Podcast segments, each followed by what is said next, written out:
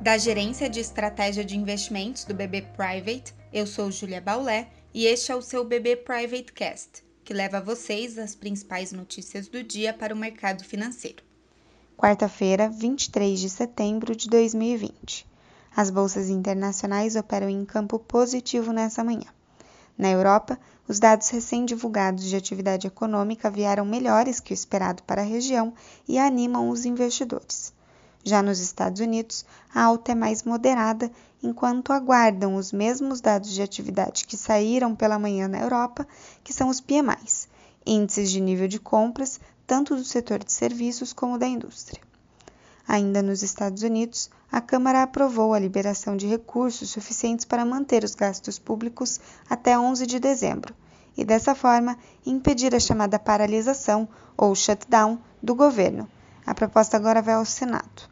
O ânimo dos investidores no cenário internacional podem contribuir para o início do pregão positivo dos ativos no Brasil, em especial o Ibovespa. Ainda hoje, nos mercados internacionais, as falas dos presidentes do Banco Central norte-americano e da presidente do Banco Central europeu merecem atenção e podem influenciar os mercados. Enquanto em nossa agenda local, teremos para hoje a divulgação do IPCA 15 de setembro, com possível influência em nossa curva de juros.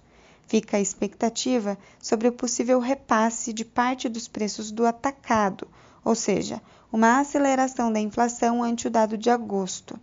No cenário político, vale acompanhar a possível apresentação, ainda esta semana, da proposta de criação do tributo sobre transações digitais pelo governo ao Congresso.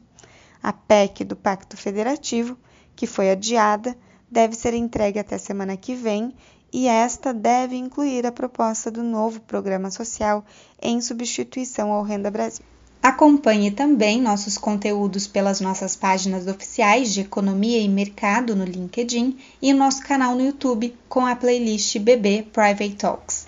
Obrigada e até a próxima!